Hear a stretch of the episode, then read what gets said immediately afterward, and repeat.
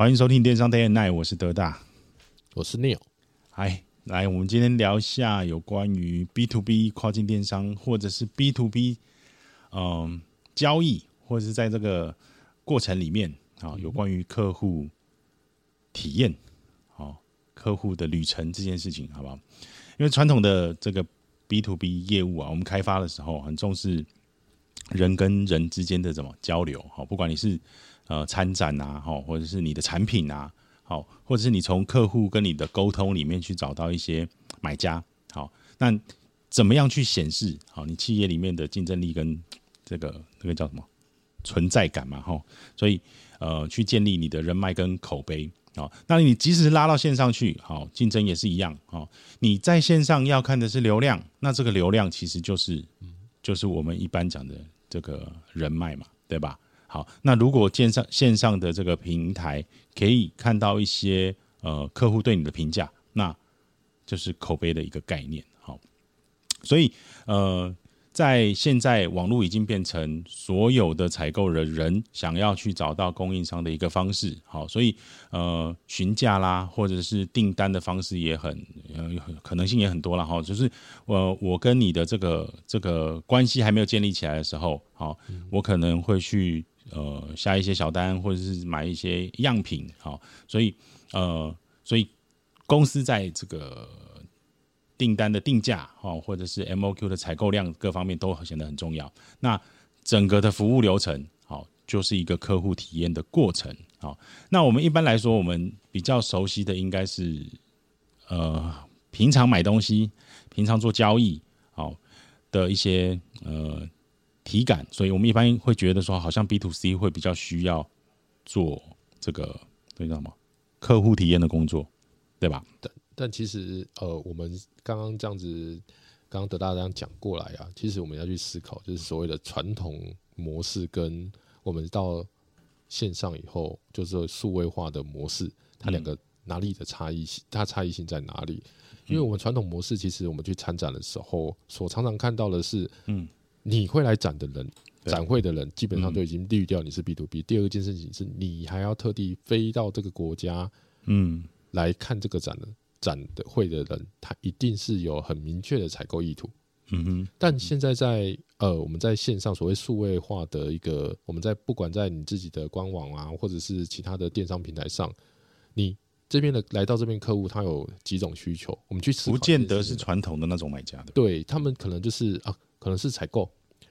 公司里面的一个采购，然后主管叫他说：“哎，你去找一下什么东西。”他就搜索。呃，我常常隔壁的老大就会叫我说：“你帮我看一下这个东西是什么。”詹姐就会这样子指使你。对对对对，那我就会上线去看一下嘛。对，但是这种客户就是他的采购意图不是很明确，他就问看看问看看，所以导致呃，可能在做你在做一些平台上，你会遇到这样的状况。那在于官网。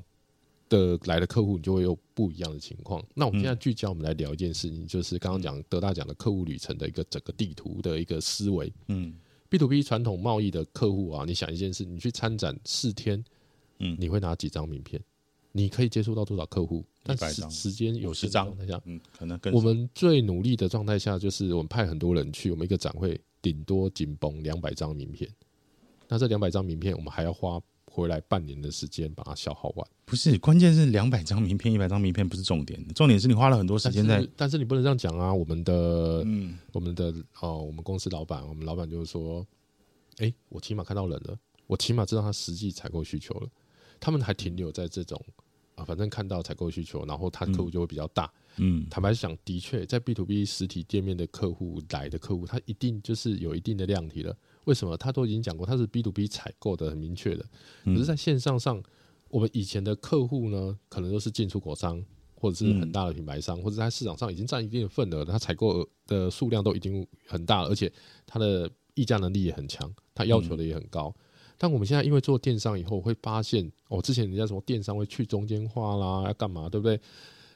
会发现一件事情，就是我们原本卖给客户的对象。原本是卖给到当地国家的进出口商嘛，对吧？那现在跳到什么？进到我们像我们公司，像我们遇到的是一些呃修车厂，嗯，诶，直接修车厂跳过中间的中小盘、中盘、大盘，到品牌商进出进出口贸易商，到直接到我们公司来做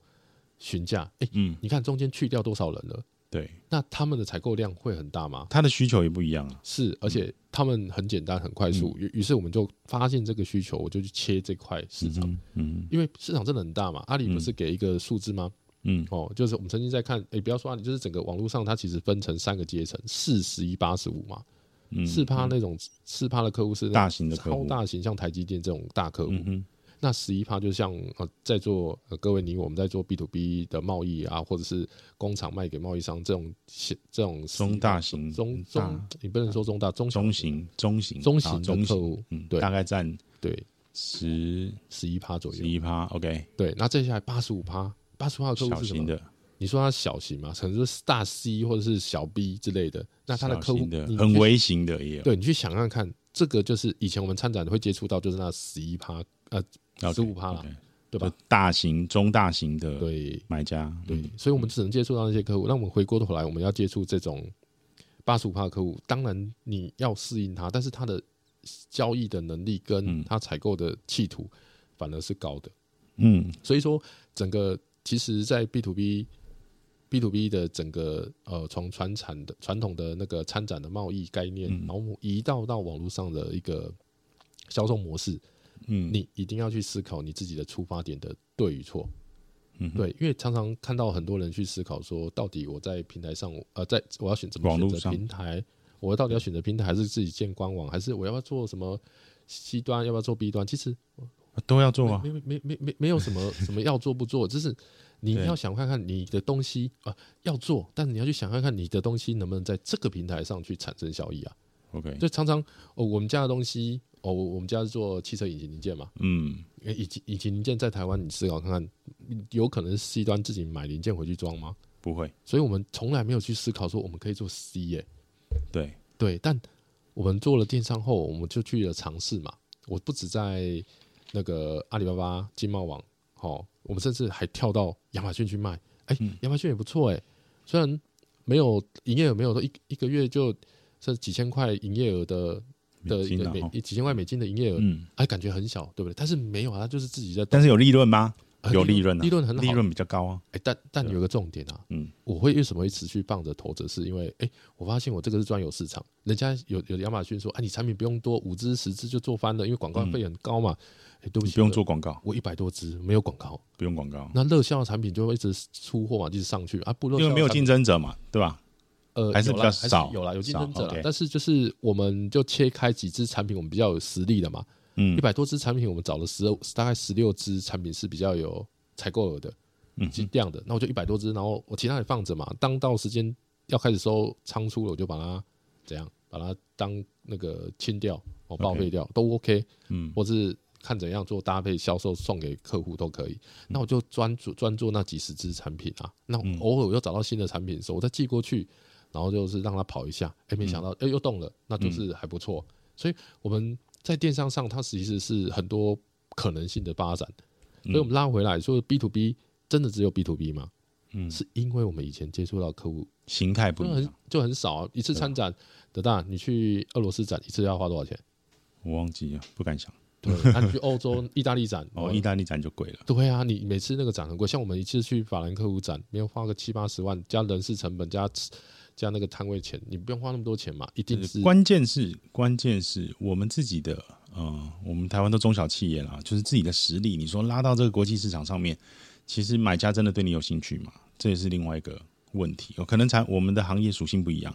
因为在展场上面有些客户说，哎、看到你产品很有兴趣，然后跟你聊聊了好久哈，然后我们也换了很多名片回来。那你真正去联络他的时候，他忘记他曾经在展场上跟你见过面。对了，所以说这真这个问真的也是要看产业来去思考。那因为像我们实体产，坦白讲还是有一定的成效，只是成效越来越差。嗯对我们以前是每次去一定都有订单，但近年来去的时候，客户的考虑周期就比较长了。嗯，对，那我们要疫情过后，我们其实我们也没有去国外参展的啦。嗯。那我们现在其实都是单纯透透过网络上去行销，嗯。发现说我们的接触到客户量一一年以前是参展啊、一个展两百个客户，我们用最大量去算嘛，嗯。然后参五个展就一年获得获得到一千个。客户新接触的客户，OK，一年哦，你看啊，五个展就要好一个展，算我们便宜一点，算五十万，五个展就两百五十万，嗯，我才能接触到多少个客户？对，一千个客户。但我现在透过透过网络行销，我要接触到几千个、几万个客户都可能。虽然它不精准，但是我们透过客户族群的接触后，我们来去思考哪些客户是我们可以服务的，哪些客户我们现在没办法服务，但是他也有可能是我们潜在客户。对，那我们透过这样子的客户，从陌生客户的接触到客户的访客，到对对你更深入的了解的潜在客户，到怎么样把它转化成成交客户。其实，在电商上，你可以想一下客户的整个旅程，嗯可能性的一个角色。，OK，那那就是一样嘛，就像我们平常，呃，我们我们在讲所谓的消费的过程，然后，那你其实想一下，就我们每次去去买个买个饮料，或者是买个午餐，好，那你看人家会叫你帅哥的，会跟你讲说，哎，你今天是不是吃一样的东西？好，你今天是跟昨天一样，好，或者是你喜欢的这种什么餐点的搭配，好，其实不用你讲，对吧？他都直接帮你，呃，应该是说他已经知道你的习性了。其实这种感觉是是蛮好的，对不对？就是你的你的这个呃服务的这个商家，对你服务的商家跟你好像朋友一样。好，那我之前听听过一个一个数据，然后就是呃，大概有百分百分之七十五的呃受访者，好、他说如果今天一个商店一个老板好、能够叫出我的名字，知道我喜欢什么东西，而且可以推荐符合我喜好的这种产品的话，我的这个呃感觉会很好。然后呢，这个体验会影响到我要不要继续跟这个商家买东西，或者是呃跟他合作的这个概念。我自己也有一个这样的经验啊，因为我们都网络族嘛，所以我们有一年我记得是我们家刚装潢，然后我想要买一台电视，那时候我就在上网，我上网找，嗯，呃，我找到的价钱是九万多块钱一台，那时候的五十五寸的电视，嗯，一模一样的型号，一模一样的这个尺寸，好，然后我查到的是九万出头，然后有一天我妈她去她去那个大卖场，嗯。然后她也是经过同样的一个品牌，好，然后她聊完之后，她就说她的报价是十万，然后她回来之后跟我讲说，哎、我觉得还是要跟什么，还是要跟那个真人买，真人买，对他认为还是要真真人买。假的，对，我会觉得，哎、我们明其实严格来讲哦，就是这样子的。呃，家电用品其实你在网络上买跟在实体店铺买，其实品质是一样的啦，服务也都是原厂在服务，根本也跟店家本身没有关系。但是，哎、客户其实你看，纵使我妈明明知道贵了九千块，贵了一万块，她还是有那种很好的体验，他还是会告诉我说，哎、要不要我们还是跟实体店家去买？所以，嗯、顾客体验这件事情，我觉得，嗯，真的非常关键的哈。那如果走到 B to B 呢？如果今天 B to B 的这个这个世界，B to B 的这个电商啊，尤其是在电商，你怎么去做好体验这件事情？所以客户不见得，我我自己认为啦，虽然我在一直在在每次的分享或者是课程上面，我一直在讲说，嗯哼，客户体验。那到底什么是客户体验？好，当你体验好的时候，客户能不能有可能会像我刚刚讲的那个案例一样，就是愿意用比较好的价格，不是贵哦，就是比较比较呃，对我们供应商比较好的价格来跟我们采购。我们应该要聊一件事情，嗯为什么客户会愿意跟你来做互动？嗯，不要不要先先讲采购，先不要买东西，先不要对对对因为谈买东西。在电商上接触就会发现说，呃，很多这种小客户来说，哎，我对你产品有兴趣，嗯哼，但但你你点这支产品有兴趣，那你有没有给我其他细节？我怎么会知道你有兴趣是什么？对，这个是产品面嘛，对吧？那尤其是现在电商，哦，我各位我不晓得你们有没有遇到，你们自己应该常遇到，就是假设你在某个时间点想买，例如说我想买买一个啊，现在端呃下下个月端午节要到，我买肉粽，我在都说啊肉粽品牌现在开始开始要定位啊，因为肉粽呃最近什么饭店啊，通通都出了。对，而且因为肉粽你现在不赶快订，对不起，那个鸭蛋黄，像蛋蛋现在有没有蛋蛋的忧伤？现在蛋不知道有没有，所以我们在鸭肉到呃蛋黄到底买不买？呃还有没有？所以肉粽都会涨价啊什么赶快订，哦对订起来，所以订起来放，比比较那个。但是你搜寻肉粽后，你嗯会发现肉粽就从此跟你如影随形，有没有？对，那你偶尔你就点到他以后啊，你就像 F B 你点到他的话，不小心又点掉，就是对你产品有兴趣。的确，他是你的潜在客户，只是他现在可能没有那么多的需求啊。这就是电商的客户旅程。你去思考一下，为什么会产生？哎，我对你的产品有兴趣啊，我对这个东西好像来跟你做询价来触及你，但他现在采购的欲望不大。但是我们有没有可能就是他已经有了？就像刚刚德大在前面讲的说，哎，老板娘就常常在讲亲切感。嗯，我们在电商上的那种亲切感，就是我让你常看到我，我让让你在找寻的时候就发现我。对，因为我自己也有这样的经验了。我以前像我们公司以前没有做，我们做保养品嘛，但我们以前很少做，呃，用瓶器盛装瓶子然后，就是什么玻璃瓶、塑胶瓶，我们很少用这样的东西。但有一年我去参看展览，然后换了一张名片之后呢，呃，从那一天开始，这个供应商就每个月都会发一个，那这个叫什么电子报。只会告诉我说最新的资讯是什么啊？他们最新的呃呃瓶子的造型或者是材质的一些市场的资讯啊。那大概连续过了两年，我突然有一天我想要买，我有客户需求，我想要买瓶子，我第一个想到的就是他。嗯，因为在整个行业里面，我没有认识其他做瓶子的供应商，但是他就是每天出现在我面前了。嗯嗯，所以第一次的采购就将近采购了六十万吧。对，所以我觉得这个是。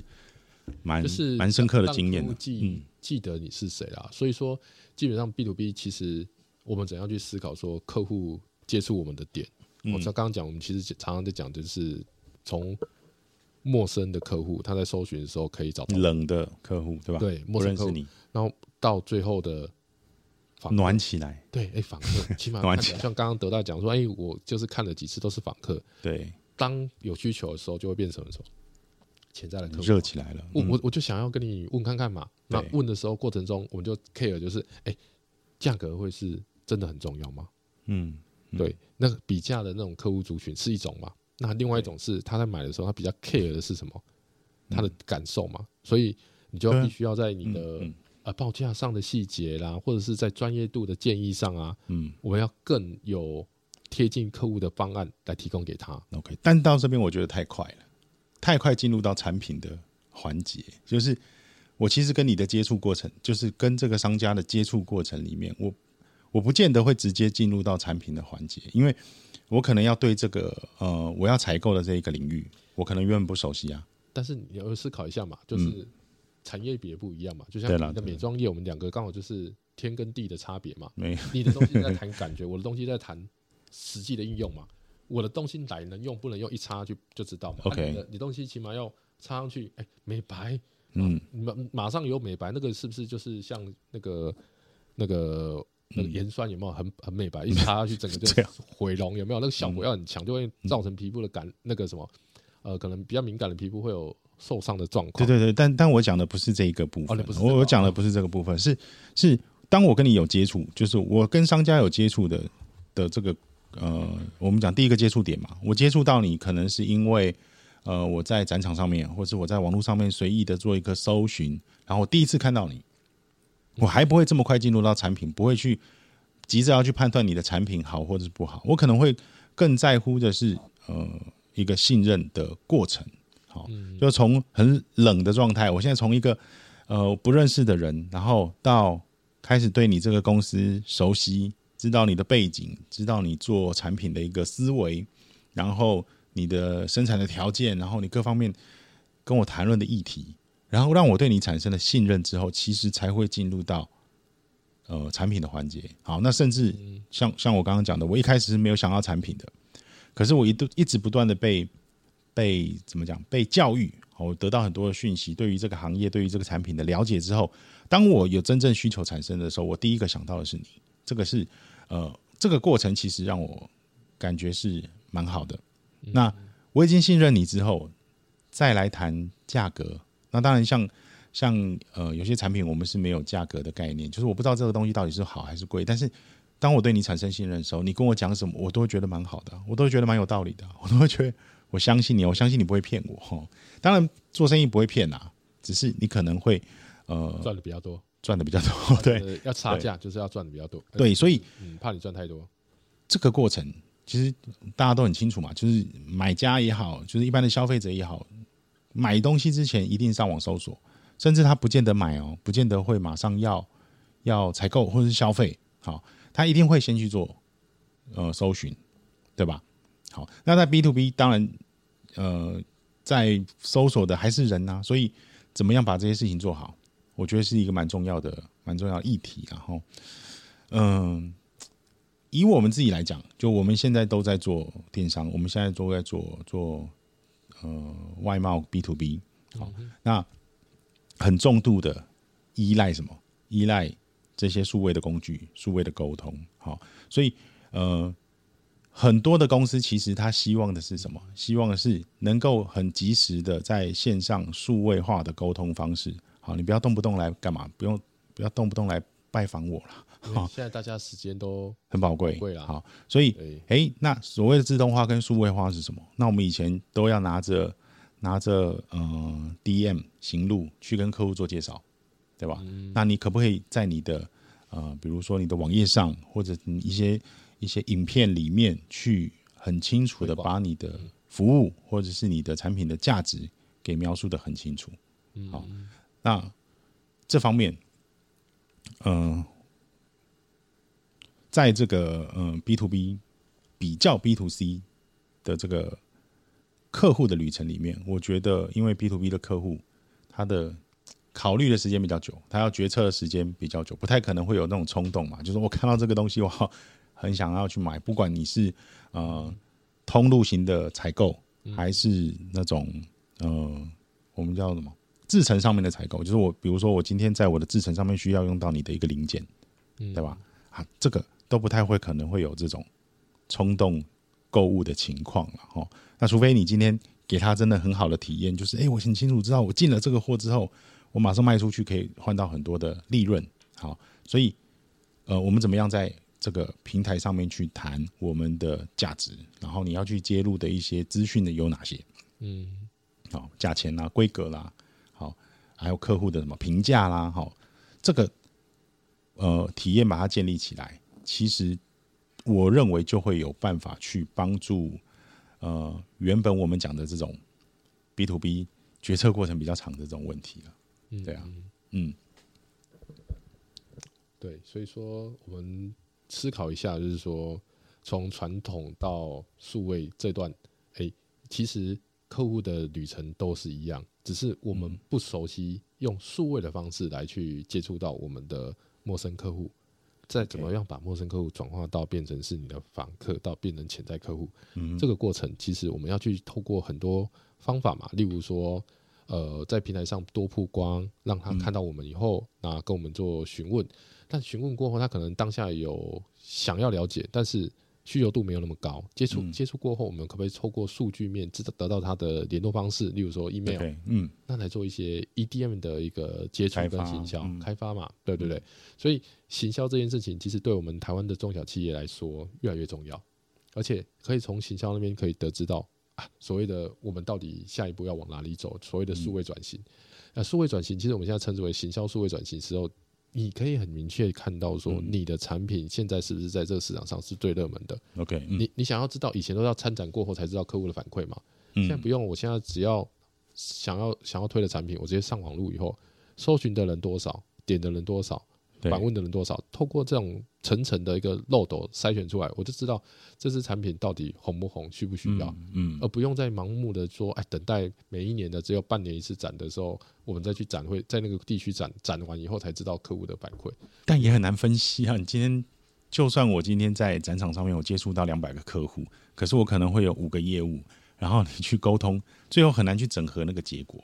对啦，就是说大家问完就只能得到一个说，哎，有人要买，有人不要，有人啊，就这样。对，就是那我们在透过整个数位行销、数位数位平台上面去做搜寻的时候，你可以知道哪些国家对针对这个产品的喜好度比较，流量哪里比较多。对，那搜寻关键字的时候，大家的爱好是什么，规格是什么，甚至到他用用途的询问，那进来的业务他直接呃进来的客户跟业务询问的时候，他到底想要知道的内容是哪些？嗯，其实我们可以透过。呃，我们自己人工的流程，我们把它做一个标准化，嗯，然后到最后，现在其实大家也知道，那个 AI 的的工具越来越厉害了嘛，嗯，通过我们透过标准化以后，我们再去把它做系统化，最终最终我们可以看怎么样把它变成人工智慧，因为现在其实就串接嘛，Chat GPT 其实很快就串接到呃公司内部的使用跟应用。客服，对不对？对，所以说我们要去思考一下有没有可能性，我们怎么样去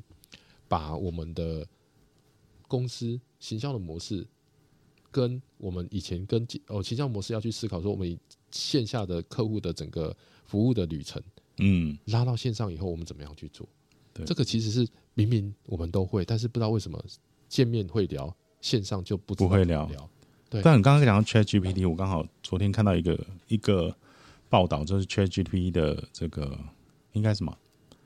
创办人嘛，哦，他刚刚好就在讲说，诶 a i 可不可以取代取代什么工作？他说他刚好讲到这个议题，他说其实可能第一个被取代的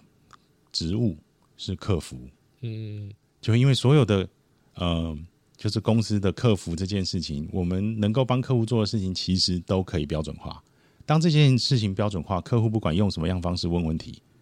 嗯，AI 都可以回应他。哦，这个其实蛮厉害的，就就是蛮惊人的啦。哦，只是说现在在呃呃通路或者是数据上会有一个会有一个中断的地方，就是企业就以供应商来讲，在 B to B 的顾就是消费旅程上面，购物采购旅程上面，其实是比较少去在意到客户好的体验这件事情。好，因为你公司规模越来越大，好，产品很多，好，说是销售的通路也很多，好，那你的数据是分散的，好，而且没有办法整合在一起嘛，这个就是一个一个问题嘛，对吧？好，或者是呃，有些公司它有分线上的销售跟呃实体的销售，对吧？那也是独立的，好，客户在在呃线上买或者线下买，好，如果需要需要去售后服务，有的时候是没办法掌握到，好，或者是没办法掌握到客户的这个数据啊。由于在实体店铺，很多人是靠感觉的，很多人是靠这个氛围的，对氛围的制造的一些活动啊，所带来的一个刺激嘛，对对对，好，所以那当然两两边缺一不可啦。我不觉得今天呃做了数位之后啊，实体的这个就不用去对啊，去管它，像我们现在数位做的很大，嗯，你看我们今年就是参展还是一样参展啊，但我嗯。们就把线我是没有参展的线，下都因为我觉得我整合在 没办法，嗯，对啊，没办法，每个企业的感受不一样嘛。像我们这次就是知道我们要参展，我们在一个多月前我们就开始做文章，嗯做那个 EDM 寄出去了。嗯那真的客户就说，哎、啊，他他他他台湾可以可以看展，那他就好就跟我安排说啊，那他要过来一趟，因为毕竟也三年多了没有来台湾。我觉得这个反馈让我也感受到说，线上的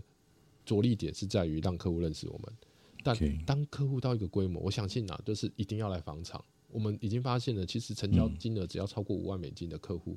你叫他直接在线上刷，他不不太可能，会有一个担忧。嗯，但对，他前面也跟我买过、啊，信任啊，信任啊，是啊，前面跟我买过、几百块、几千块美金都有啊，他甚至到两三万美金以后，突然间他说：“哎、我想要下一个比较大的单，我觉得我们合作蛮愉快，但是我想要去你们公司看看。一看，对，对你这个量体，公司能不能符合？对，有有有没有办法完成我们的一个期待值？哎、这个嗯。就是我们常常在发现的问题，说数位跟线下它结合的重要性就是信任度。嗯线线上其实它要信任你，我们透过文章啊，透过影片啊，其实可以做修饰啊。毕竟现在修图的那么多，对不对？现在嗯各位，哎、德大，你现在那么多照片，你可以分得出 AI 画的还是嗯人脸拍完修图嘛？结果发现我们去验证，有一个软体在验证说，大部分人都会觉得修图的哦它是 AI 的，但 AI 认为是真人。嗯哦，其实我们有去测试过，后来发现就是你刚开始你真的会被骗，但是你看了几张图过后，你才会知道说，哎、哪哪哪个是真的。所以嗯在数位时代一样啊，客户其实在网络上看你真的好厉害哦，但到实体现是嗯真的就是呃照片嘛，真的是真的是照照片骗到客户进来，但你实质上没有这样的话，客户其实很难成交大订单。确实是，对，所以说我们今天在聊这个客户旅程的整个概念，我们审审视一件事情，其实不外乎就是重新去发掘我们公司跟客户的之间的关系，怎么样去最用最好的方式来拉近。嗯你还是要用传统的参展没问题啊，但是这个效率已经变得很差了。但你要不要用更高的效率，两边来搭配，效果会不会更好？嗯，所以一样啊，就是你今天想要现场的这个沟通，其实关键在建立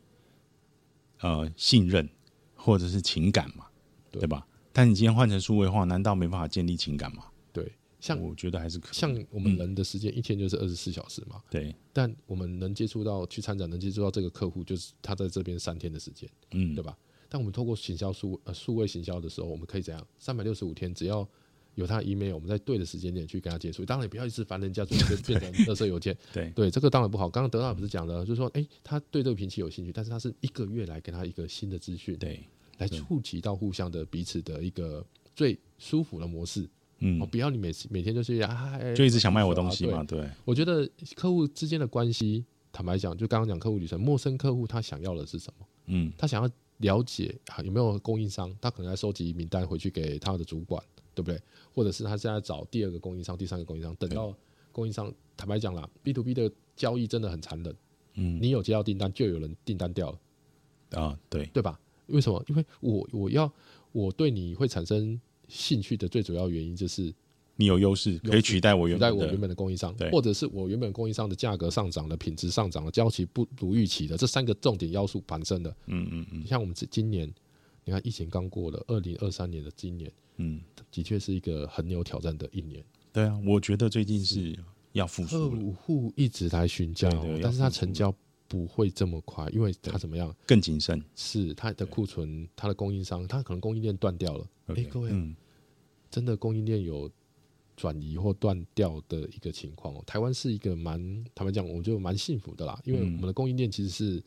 呃在一个区域性是可以整合的。嗯但你要去思考，你不能再用单打独斗的概念去做销售。嗯，整合不同对产业里面的需求嘛，对不对？对，我们现在正在正在想，就是说，我们同样是制造商，嗯我嗯们可不可以跟贸易商合作？当然可以啊，贸易商他有他的整合能力嘛。那我们工厂跟工厂之间怎么样去做更重的串接？其实我们有尝试过要去做这样的事情。其实三年前就这样乱乱乱到现在，哎，发现慢慢可以了。但是我们怎么样更强化嗯彼此的关系，来共同行销出台湾的一个产品线？嗯。哦，就是从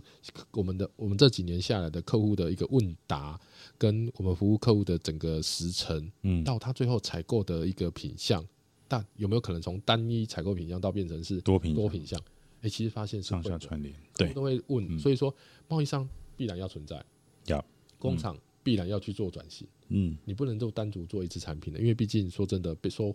时代的一个调整速度太快了，对，所以我们一定要有更多的一个方向。去接触到更多的客户，来做我们未来的一个营运的一个方针，不然我们一直在走的路就会越来越窄，客户越来越少。因为我常常也听到很多客很多的网商朋友或是企业伙伴他们在说，哎、我们客户越来越少、哎，嗯对，旧客户越来越少，新客户一直没进来，哇，那是很可怕的、欸。但我们反过来，虽然我们的旧客户呃还是有遗漏，因为毕竟台湾很多厂商就是呃二代不接二代接班，现在是我们很多人的议题嘛。对很，多大很多中小企业其实二代不想接班，因为其实他们一代赚他会赚钱赚很多，他根本就不愁吃不愁穿，干嘛要那么努力 那么辛苦，然后去让客户蹂躏，对不对？B to B 真的是被客户蹂躏出来的。对，对，但每一个产业不一样了，但是就是像我跟德大，我们两个都在守候着守护着一个就是产业的一个，这么伟大，我讲的大一点张力。但我真心觉得，就是我们要去真的要去思考，就是怎么样把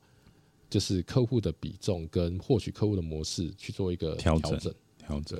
你看，你看我们那个传统的客户，其实增长的传统的那种线下客户增长基本上很难。对但我们发现我们在行销上，就是在虽然在电商上去做到客户获取。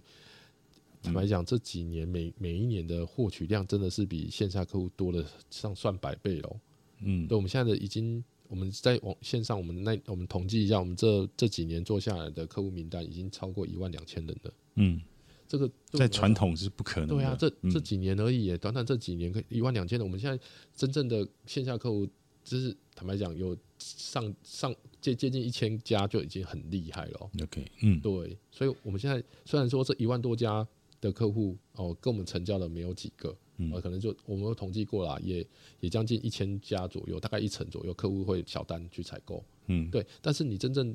真正想要把这一万两千家是不是可以服务到客户，其实我们就要去调整商业模式，因为这对你你一万两千家你怎么服务？要分层啊，分对分分类分成不同的规模、不同等级，对，然啊我们发现说，哎、为什么这这一这将近这一千家可以跟我们合作，跟跟我们采购？发现里面我们有分不一样的客户，在一千家里面，基本上有八百家是小客户买样品，对，嗯，那有两百家是怎样？扎扎实实的，他扎扎实实买完样品继续回购的，所以所以那你要去累积嘛。我的我我们现在其实有个概念了，因为越多客户接触的点，你就有机会去产生更多的效益。嗯，你要去思考说有没有可能性去做，把客户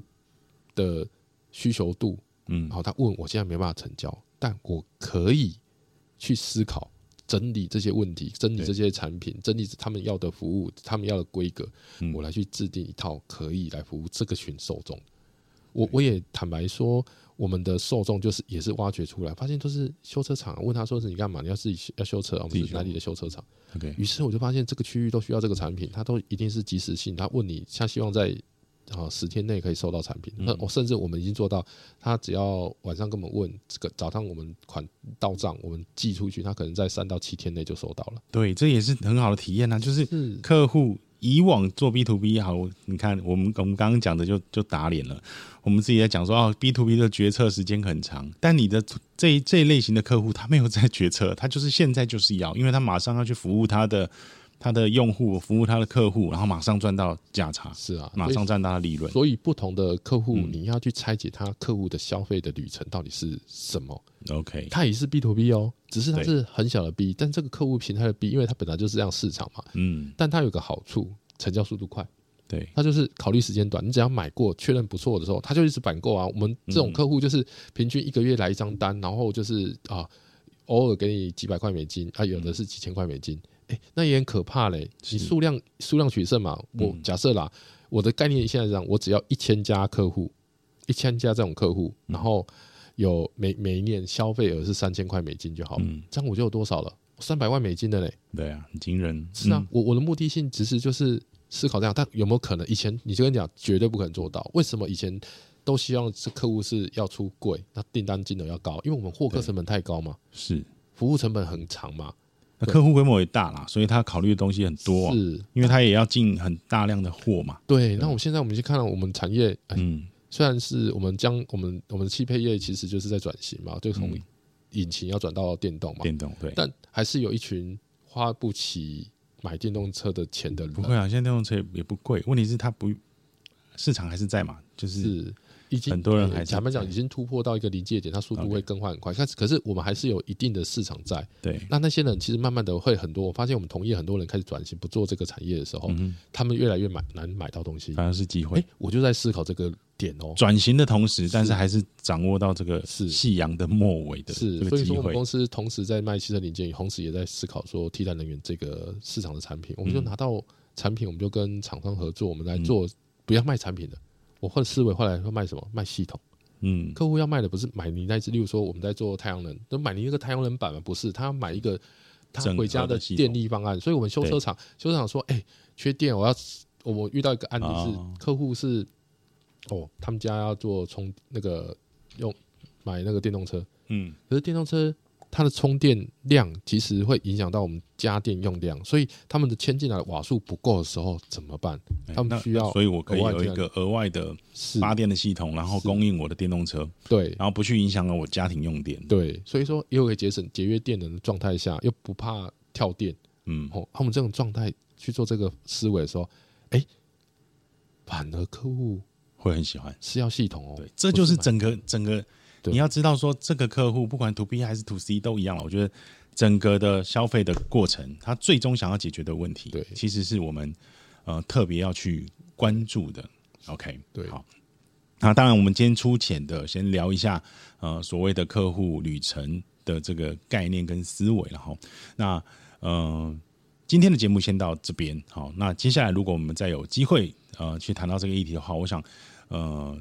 或许我们可以从我们一些的这个学员啊，或者是网商的朋友，他们做了哪些调整跟改变，然后来继续持续的分享给大家。嗯，好，所以这里是电商 Day and Night，那我们今天的节目到这边，谢谢各位，拜拜。